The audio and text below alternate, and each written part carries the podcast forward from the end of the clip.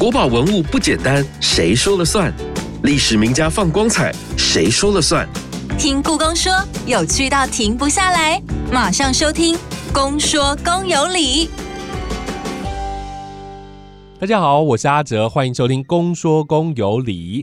你有没有什么样特别的爱好呢？有人热衷书法，有人喜爱园艺，有人把追星当作兴趣。而宋代著名的文人苏轼和米芾，则是对于砚。砚台极度的迷恋，他们爱到什么程度呢？爱到成痴，爱到成癫，不只为砚写文章，还会拿其他重要的物品来交换，甚至爱到要带到坟墓里头。究竟砚有什么样的魔力，让两大书法家爱不释手？今天我们邀请到故宫器物处陈慧霞老师，同时也是故宫新推出的展览《爱砚成痴》的策展人，要带着大家来回顾砚的发展，以及剖析砚与众不同的特色。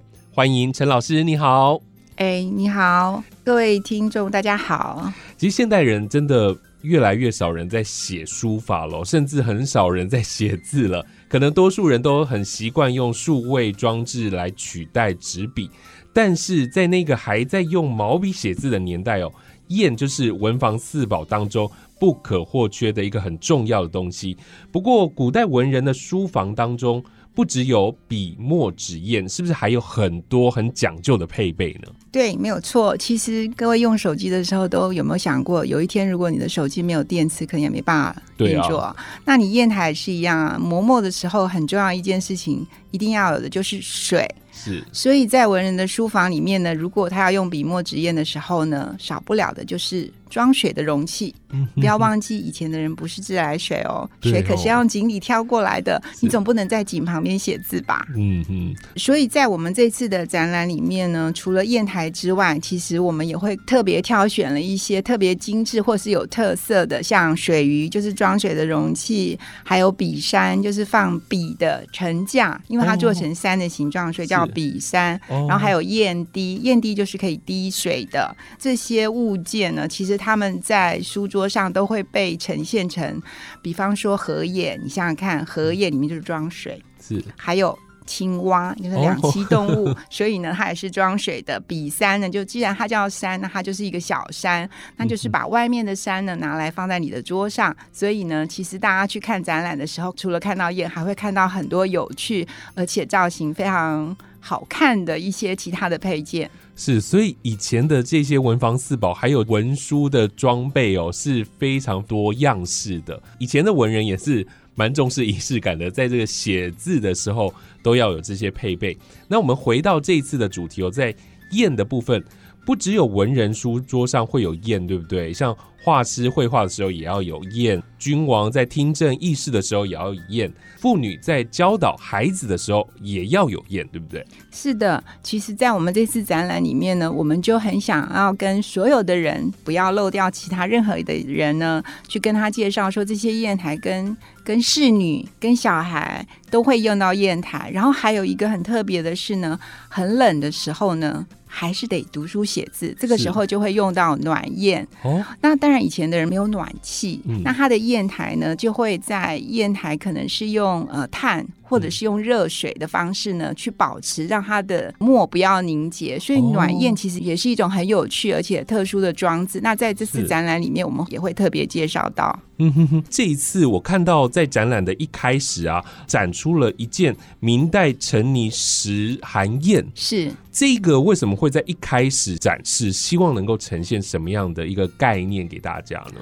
呃，我们其实有一个很有趣的话题，就是什么人用什么砚。那这方石函砚呢，上面是有明代的文人赵宜光的铭文，所以可能跟他是有关联的。那赵宜光呢，他是一位呃不出世而隐居，而他隐居的地方呢是在。寒山，江苏的寒山，嗯，寒山寺的对，就是就是那首唐诗，嗯哼，夜半钟声到客船，就是寒山寺。那其实赵宜光他很重要的一件事情，那个寒山寺那边有很多的园林哦，还有很多的嗯，就是你看到那个环境里面的设计，实际上是赵宜光做的。那他跟宗教就跟佛教有很大的关联，那他就是隐居在寒山这个地方，是，所以你。石函应该跟佛教的舍利很有关系，哦就是石函它常常会埋在地底下，然后里面可能放经书或者是放舍利。那照遗光自己本身，他其实跟佛教也有很密切的关联性。嗯，所以石函砚跟照遗光之间其实是有一个很有趣的连结，哦。这是什么人用什么砚。然后第二个呢是这个砚台它是陈泥做的，嗯。那它做的形制呢，可能跟我们一般印象中长方形的砚台里面稍稍有一点变化，它是梯形的。哦哦，对，而且它的它的砚台呢是有砚身本身之外，还有盖子，它哦。整体性的设计其实是非常的呃吸引人的。所以我们特别在开始的时候，或者是说我们在整个展览里面，把这个当成一个也是大家的可以关注的亮点之一。因为在这个砚盖上面就直接写着“石函”两个字，是是是所以就是很快的就可以连接，就是老师说的什么人用什么样的砚，告诉我们砚跟人的关系喽。是的其，实我们现在看到的砚台啊，多半是石材制的，嗯但其实是不是还有很多的材料都可以拿来制作砚？一块好的砚到底有什么样的条件呢？好，那我们就先看什么样的砚呢？是一个好的砚台。我想基本上来说，砚台它一开始的时候，它是用来磨墨的。对，那一开始的墨不像我们现在所看到的墨条形的，它是颗粒状的。哦，所以以前的砚为什么叫砚这个字？实际上它就是研磨的研。从研磨开始，对，就是说它实际上它第一个是你一定要有一个平面，可以嗯帮让你的墨放在上面，然后第二个是你要有一个研磨的器具。嗯，所以呢，砚的本身呢是跟它的功能性。就是研磨这件事情，那你既然要变成墨条要研磨的时候呢，它必须要很容易磨出墨来。嗯我不知道各位有没有印象，以前的人在写字的时候呢，为什么后来都只用墨汁不用墨？是不是比较不容易出墨？，对，因为就是说你要磨磨很久，还没有墨又不够黑，对然后都是水，所以呢现，在大家都赶时间了。对，然后砚台，所以砚台第一个很重要的事情是它要很容易发墨，然后呢，第二个是说你要很容易发墨，可是你不能太粗，嗯嗯，你太粗的话，你就会伤到墨，也会伤到笔，就是你的笔毫去沾墨的时候就会伤到。所以好的砚石最基本的要求就是要容易发墨，但是不能太粗糙，就是细跟粗之间要刚好得当。这是一个基本的条件。是最早的砚台基本上它是用陈泥做的，哦陈泥就是把这个泥过滤沉淀以后呢，呃，就有点像各位做柜，嗯那个不是把它磨得很细嘛，所以它是压。对，所以它其实是像做陶器一样，它是用成泥，然后烧制成砚砚，所以它的砚呢，第一个它的形状是可能性就比较多一点，因为它等于像是一个造型的，然后第二个它的粗细比较容易控制。嗯嗯嗯，等到后来才开始出现用好的砚石，就是砚的材质、石头的材质来做砚。但后来我们可以看到，其实像是玉啊，像是瓦片啊，像是砖啊，都有人把它拿来做成砚，这是为什么呢？我想这可以分成两个部分啊，就是说，如果你要用玉或者是玛瑙呢，基本上来说就是摆齁牙啦炫嘛，就是让你的砚台觉得说，哎，你不是用的不是石头，你用的是美好的石头，美玉。嗯，对不对？美食就是称为玉。那当然，这个在发墨上面就会稍微次一点。嗯那基本上来说，它就比较会是做朱墨，就是朱。就是红色的墨的时候使用，然后第二个就是刚刚讲到的那个瓦当砚啊，那瓦当砚这个呢，其实跟陈泥有点接近，因为它也是用陶土所做的。第二个是说瓦当砚通常呢，它都有一点点文化背景的根据，就是说，比方说未央宫什么长生未央，就是说这个是以前古代宫殿的瓦，那个可以拿来对，可以拿来做宴。嗯那这这个好像之前我们的公说公有理有特别介绍过这个。那所以砚台本身呢，就是说，当它要做成砚台的时候呢，它又要跟以前的文人做一些连接，是所以这些瓦其实它是可以被处理以后变成砚。前面是注重它的材质，然后后面变成了跟文化，然后跟文人、跟历史做了连接。是的，是的，我们是活在一个历史文化背景的一个很丰厚的环境底下的。嗯哼，砚对于文人来说是非常非常重要的东西嘛，那也一定非常的讲究。它是必须要天天去洗的吗？砚是必须要洗的，过夜的墨其实它的色泽就不好，因为以前的人真正写字的时候，他们是很讲究墨色的，嗯就好像吃过的饭，就当天吃是最好吃的。你隔了一天以后，它就新鲜度没有那么好，那墨的光泽度其实是会有影响的。哦那洗砚这件事情，就是必须是每天，原则上你都是应该要洗的。对，然后第二个是说呢，这个喜宴到后来就变成另外一种意境了，就是说，第一个，比方说王羲之的喜宴词、苏轼的喜宴池，这就代表的是这个人非常认真的写字，然后他到了某一个成就之后呢，他就会有一个池子是他喜宴留下来的喜宴池。哦，对，专门他用的，对，所以就表示说，这你是一个很用功的人。如果你每天喜宴，你就把你的水留下来，就变成一个池子。然后第二个是喜宴这件事情呢，更讲究一点的，他要在山里头用泉水洗宴。哦，所以呢，喜宴的本身又代表的是你是居住在一个别墅区哦，可不是都市区，就是一个特别的环境底下。然后呢，这个喜这个宴呢，除了喜宴之外呢，还被赋予了洗净。干净的意思，嗯就是让你自己的心也跟着干净了。净化了，对，所以这个喜宴的本身呢，其实被发展成有很多的意识，嗯嗯，也有很多的意象。是保养砚，每天都要洗，每天都要清洗，清洗的过程还可以净化心灵。对，其实这不是很像现在讲究的泡茶吗？嗯，它不是也是茶具都要每天洗？对泡茶有很多的讲究，其实洗砚也有很多的讲究。也就是说，收藏砚也会有很多的讲究咯，必须要帮它做盒子，然后刚刚也有盖子，或者是要帮它写铭文等等的。也因为这样，后来有所谓的砚谱产生呢。对这个砚台呢的保存，其实是一件。就像你你的手机，你不是会要买一个壳吗？对那，你是不是会很讲究你的手机？手机壳，然后还有包膜，然后有些吊饰，是的，砚台绝对不比这个少。就是砚台的保护呢，就是你不要让它碰撞到。然后呢，通常放砚台的盒子通常是漆盒、漆盒或者是木质的盒子。你当然可以很朴素，因为如果你的品味是很朴素，你可能是紫檀木。嗯嗯，把它做的形状跟这个砚台整个是合的，就是可以保护它有很好的保护力。之外，你可以在上面做装饰，就是比方说你可以有螺钿的，或是漆的，或是漆皮的。那像这种砚盒的特殊的造型，我们在这次展览里面也会为各位特别的展示。是是是，然后关于砚谱的部分，对现在不是大家都很喜欢照相那以前是是没有照相机。对，如果你有很好的收藏，你有养了一只宠物，你会帮它照相，然后上传。可以前的人可能没办法照相，他就为它做砚谱。嗯所以砚谱的意思呢，就是把他看过的。不一定是他的哦，嗯。他看过，然后他觉得很不错的砚台，他把它画下来，哦。然后在上面写说这个砚台哪里好。嗯。还有一种呢，是他把他自己喜欢的砚台做拓片，因为以前不会照相嘛。那拓片呢，就是把它的形状拓下来拓下来以后当然是黑的，可是它在上面会注记，比方说这个砚台的什么地方有眼，等一下我们之后可能会提到，就是砚台的实质本身有一些特点，他会帮他做一些注记，然后呢，他就把这个拓片做下来，变成一本集子。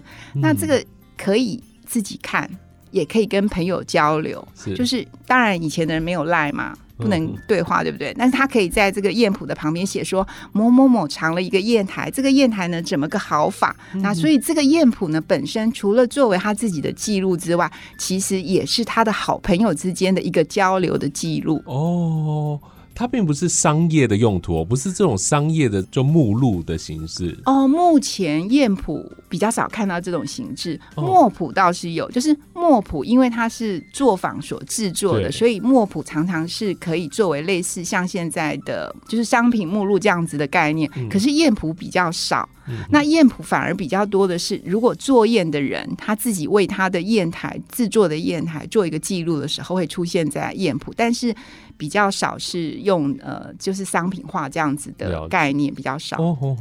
这样子看来，就是既然有人做砚谱，然后有这么多人文人，他看过喜欢的砚谱，就把它记录下来、踏下来，可见真的有非常多造型的砚，对不对？根据老师的研究，我们最早是什么时候开始有砚的呢？慢慢的演变到我们后来看到长方形、正方形的砚。好啊，其实这是一个很长的历史吧，就是说秦始皇的时候就已经有笔嘛，开始写。那篆书啊，这些其实都是毛笔写的，只是目前我们看到的砚台比较早的，基本上是汉代的。嗯那汉代的砚台大概有几种样式吧？比较简单的说，最简单的样式叫砚板，就是一块长方形的板子嗯，薄薄的，哦，然后在上面可以磨墨。嗯那再稍微讲究一点，就是圆形的砚台。早期的砚台主要是圆形的，嗯那它比较特别的是，早期的砚台会有角。哦，它可能有三只脚，圆形的，然后有三只脚。嗯因为以前这个砚台，我们刚刚讲过，砚台是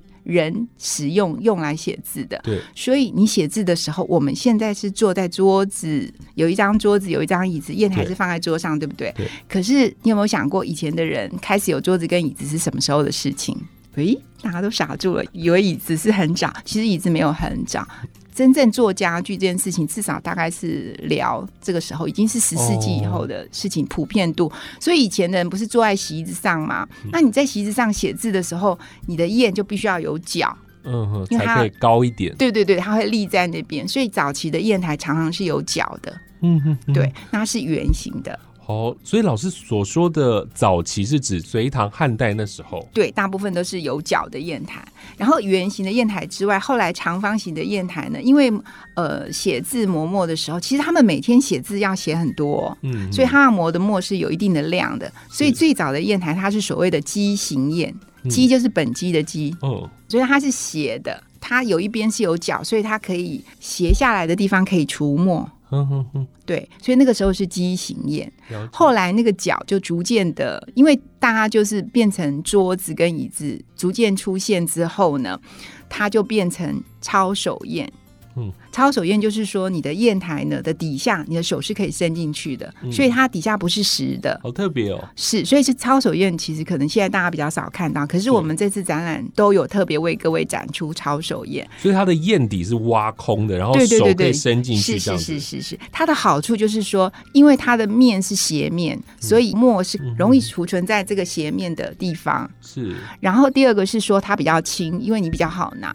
假设说你是一个，你就要用捧的，你就要从两侧捧。可是抄手砚是你手可以伸进去这样子握它，它比较轻，比较好拿。那当然发展到后来以后，那个抄手手拿的部分整个就变成实心的，就变成长方形的，然后是没有脚的，或者是脚只是一个装饰性的。哦那就是说砚台已经基本上是放在桌子上的，像鸡形砚啊、抄手砚啊，它其实蛮讲究的是实用的性质。那到，抄手砚的后期大概就是差不多在宋代的晚期之后呢，他们开始注重材质。嗯哼哼，那会有石眼，就是端石。端石是广东这个地方哦特别生产，就是在石头里面，本来它的颜色可能是黑色或是偏紫色，然后它会有一些带黄绿的点，是一些杂质的累积。他们认为这个叫做石眼，就是像石头的眼睛一样。是那对于它有特别的喜欢，然后在特别的在制作这个砚台的时候，把石眼保留下来，或是设计在一个很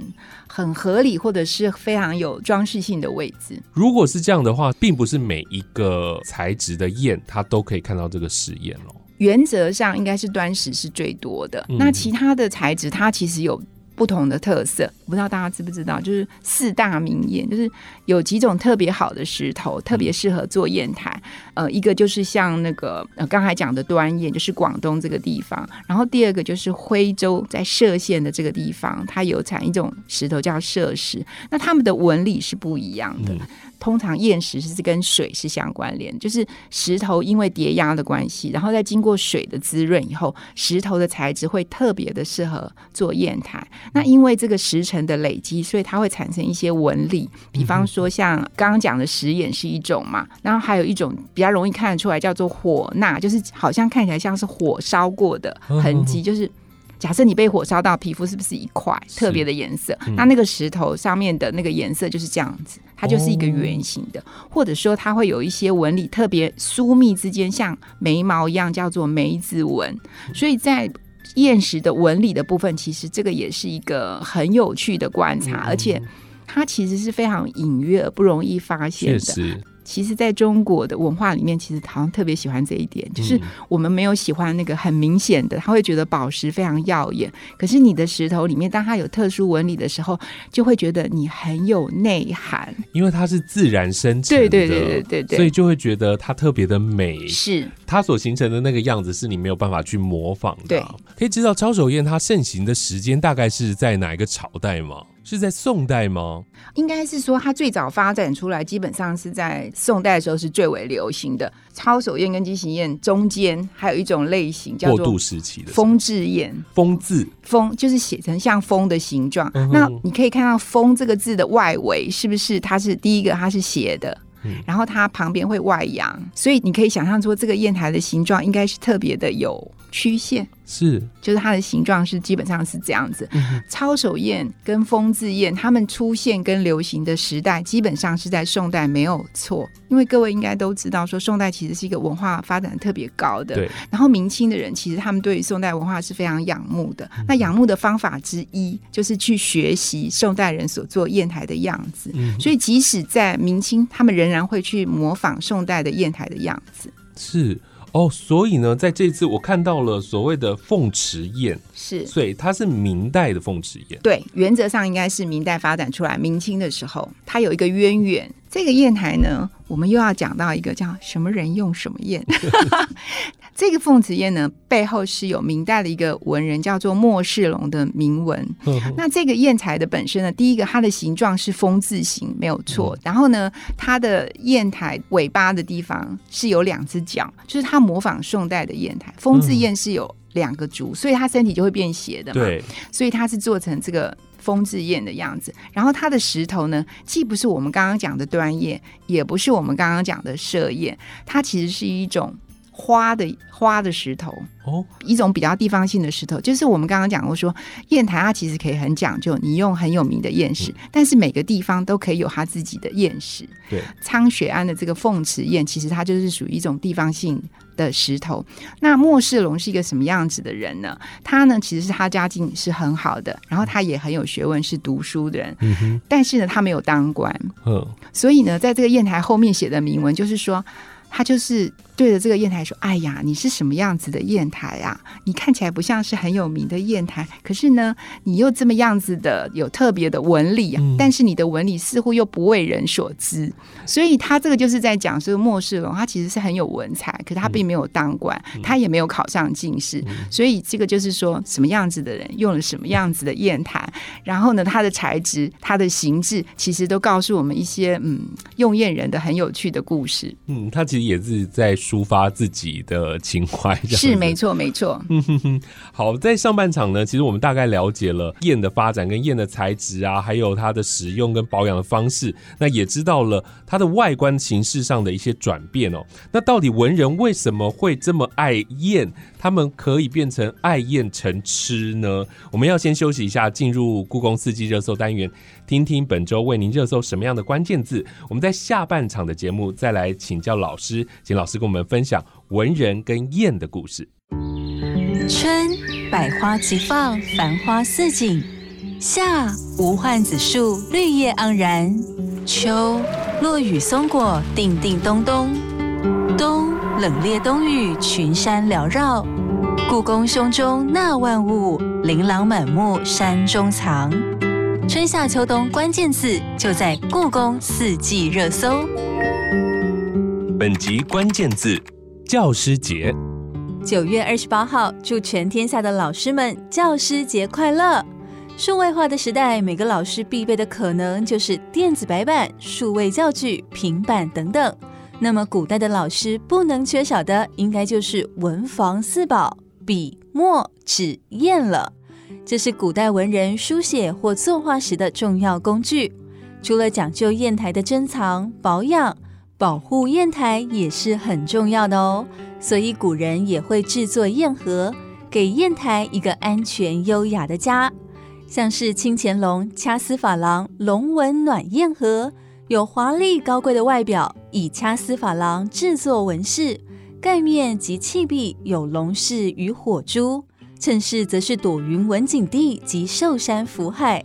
但它也具有功能性，之所以称作暖砚盒，是因为盒子下方是可以放置炭火的。在寒冷的冬天，能让砚台变暖，墨就不会结冰喽。好，我们继续回来下半场的节目。今天邀请到的是故宫器物处陈慧霞老师来跟我们聊燕的发展过程，以及许多爱燕成痴的文人们的故事。听说大书法家王羲之，他是不是也有一个写金换鹅的故事？然后有后来所谓的鹅式宴。对，其实王羲之他虽然没有特别被记录是一个爱燕的人，嗯，但是你想想看，他写那么多字。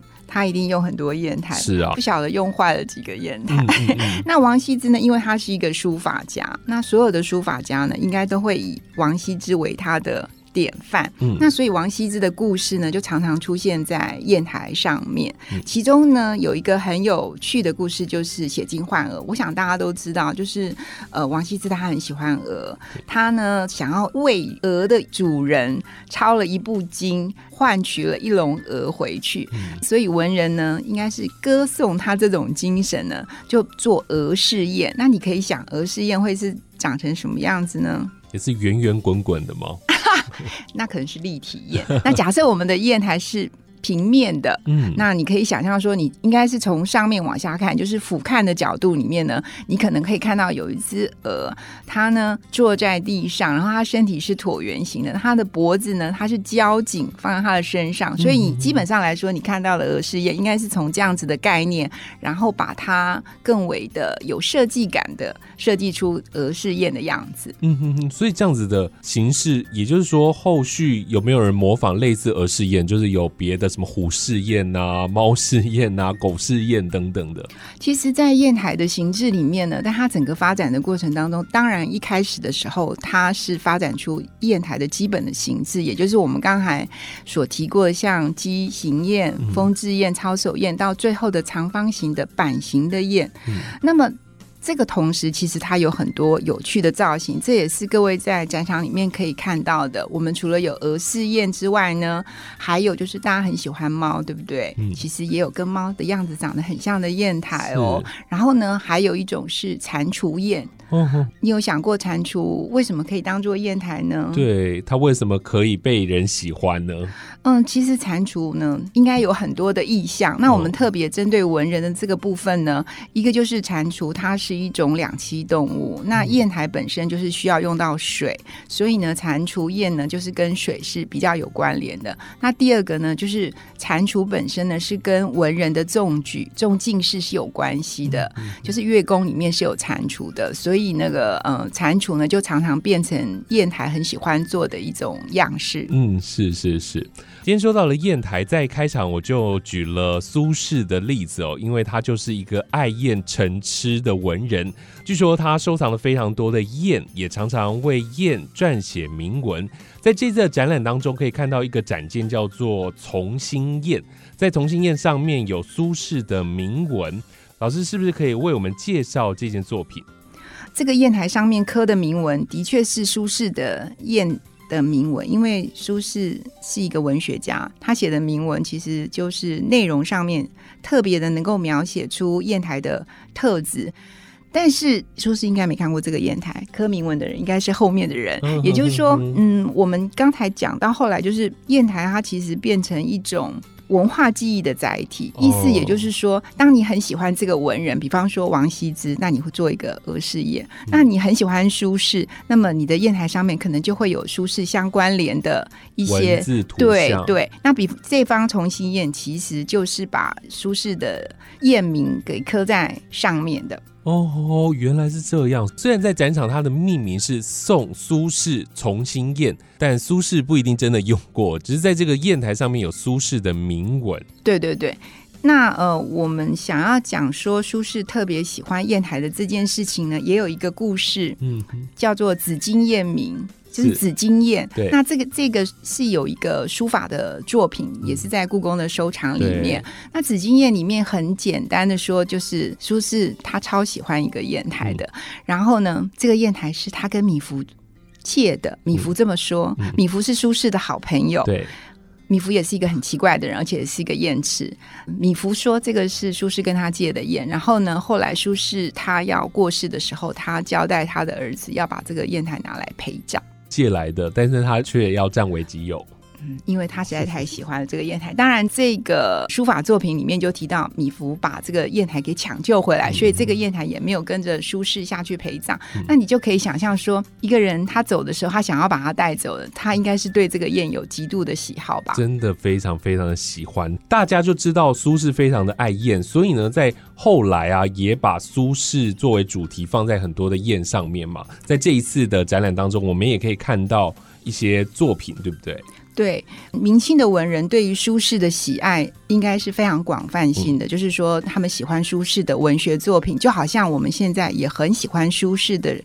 呃，宋代的词一样的意思，所以呢，在砚台上面呢，就会有很多跟苏轼相关联的一些图像啦，就是苏轼像的出现。那苏轼像的出现，它其实有一些很特定的模式，也是有一些故事性在里头的。有哪些特定的样式呢？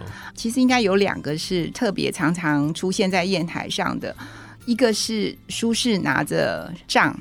苏轼有一次呢，他也是碰出去玩，他这时候他已经贬到黄州了。他跟朋友出去玩的时候就下雨了，下雨了，大家都匆匆忙忙的。可是苏轼呢，却非常的稳定的说。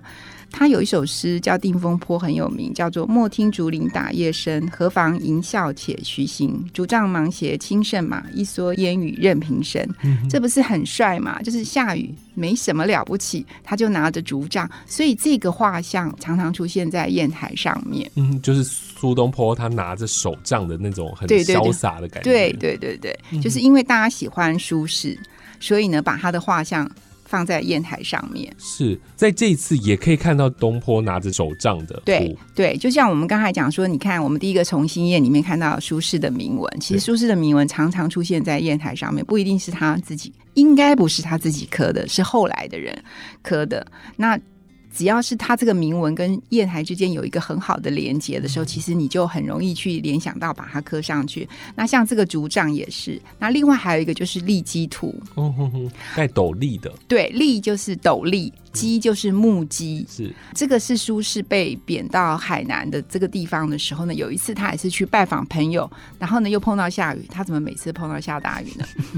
然后他就跟农家借了一顶斗笠，穿上了木屐。那因为是下雨嘛，所以他就把他的衣服拎起来，走在路上。他这个样子呢就很奇怪，就是一副搞笑的样子。所以那个村子里面的小孩就指着他笑，然后连小狗都对着他吠。所以这个形象呢，就变成在绘画。里面常常出现，那也刻在砚台上面。嗯，我想我们其实可以设身处地的想一想，就是说有一天你已经被贬了，就是你没工作了，或是被派到很边疆的地方，然后呢？你出去玩，竟然还碰到下雨，把你淋得全身都湿了，那你不是觉得很狼狈吗？对，可是他自己还开自己的玩笑，就你看我这个样子是不是很好笑啊？就是他对于他所面临的困境，其实是用非常豁达的态度去面对的。即使小孩子笑他，他也不以为意。嗯哼哼，我想后面的文人会把它放在砚台上面，也是。想要有这样的一个精神哦，是因为砚台其实跟文人是非常密切相关，就是他他这个桌子上面所使用的物件。那么像我们现在所提到，就是砚台本身，它其实可以刻铭文，对，它可以雕很多的图像在上面，就是它已经具备了一个永远不会坏掉的纸这样子的一个材质，对，它可以上面变成是他抒发他对于这个作为一个文人的精神，或者是他们非常仰慕像苏轼这样子。的一个文人的价值观，所以他会把它表现在砚台上面。嗯，所以才会说，呃，砚台已经变成了一个文化的载具，是变成了一个历史回忆的载具。是的，其实，在明清之后呢，喜欢砚的人，他会开始品砚、藏砚，在上面会刻字写名，那也会把它拿来当做。礼物送给好朋友，对不对？对对对，尤其是到后来明清的时候，嗯，在中国砚台的整个发展里面呢，到十七世纪，就是明清之际的时候，实际上是砚台发展的一个高峰期。嗯，那这个时候的文人呢，他们自己都会做砚哦。那你可以想说，其实砚台是很硬的，对，他是必须要拿那个凿刀下去刻。他们真的会做，或者是说他自己设计一个样子，委托工匠帮他做成他要的。砚台的样子，所以砚台就变成一个，它可以做他想要的样子，它可以刻他想要的铭文。那么当然，它就可以做成礼物拿来送给别人，所以它变成是一个文人之间互相交流、送礼物的一个很好的物件。这个物件变成了克制化，然后你想要把自己的什么样的情绪放在里头都可以，但是就是赠送给自己的好朋友。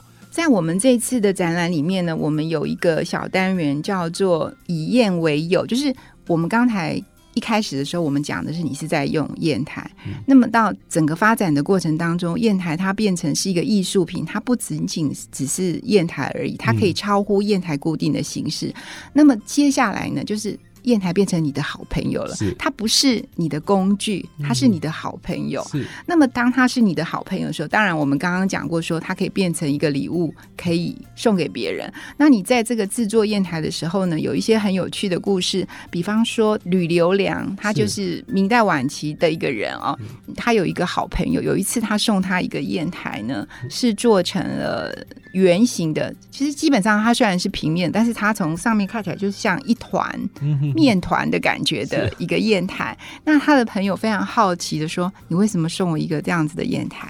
吕留良就跟他解释说：“这个砚台呢叫做团砚，团就是一团和气的团。那因为你长得白白胖胖圆圆的，所以我就送你了一方团砚。所以砚台呢，你可以想想，它是一个非常好的朋友之间的一个交流的礼物。他们应该是真的好朋友哦，不然怎么可以这样亏对方？以前的人对于这个胖胖应该不是太负面的吧？哦因为你要胖胖，应该是你很有福气。对啊，因为你可能不需要工作太多啊，然后你可以过得嗯很不错、很很舒服的生活这样子吧。是是是，现在就不能随便拿团宴送人了。嗯，那有没有比较有名的一些制宴的名家呢？呃，有的，在我们这一次的展览里面有，其实有几位制宴的名家。那其中我们有特别提到的是顾二娘。嗯哼，那顾二娘她是一个女性的是制宴者，这个也是一个蛮特别的，因为他的夫家本身就是擅长制砚的。嗯那他因为顾二娘自己本身心思非常的细密，所以他做出来砚台呢。很难去用言语来形容，就是它整个设计的样式，嗯还有它雕刻出来的起伏变化，哦，还有图样都非常的细腻。他是是当时他是苏州的人，但是他的砚台基本上在浙江、福州这些地方都很受重视，是当时的制砚名家。是在这次的展览当中有看到他所制作的砚对，而且还会看到很多人模仿他哦的姑二娘的砚，也就是说，当你变成一个很有名的。Model 的时候，对，然后你有招牌啊，嗯所以当时的人可能指名就是会仿他的宴。嗯嗯，对，因为以前大概没有专利吧。以前都没有，所以呢，我们现在可以看到很多妇科的东西。对对对。对对，好，今天其实老师介绍的宴呢，也只是展览当中的冰山一角。像我们刚刚提到的砚的不同的造型，其实除了方砚之外呢，还有以砚石的自然形貌为取向的砚，然后还有以自然界的物象，刚刚我们说到动物来做出发所制作的砚。那这些精彩的砚藏呢，都会在这一次爱砚成痴的展览当中可以看得到。那如果你对于苏轼为什么这么热爱砚无法了解的话呢，那你一定要亲自到故宫去看看这些砚的本尊，亲眼看到他们的无限魅力。今天再次谢谢老师带给我们精彩的分享，谢谢老师。谢谢谢谢大家。越听越上瘾，就是爱听公说公有理。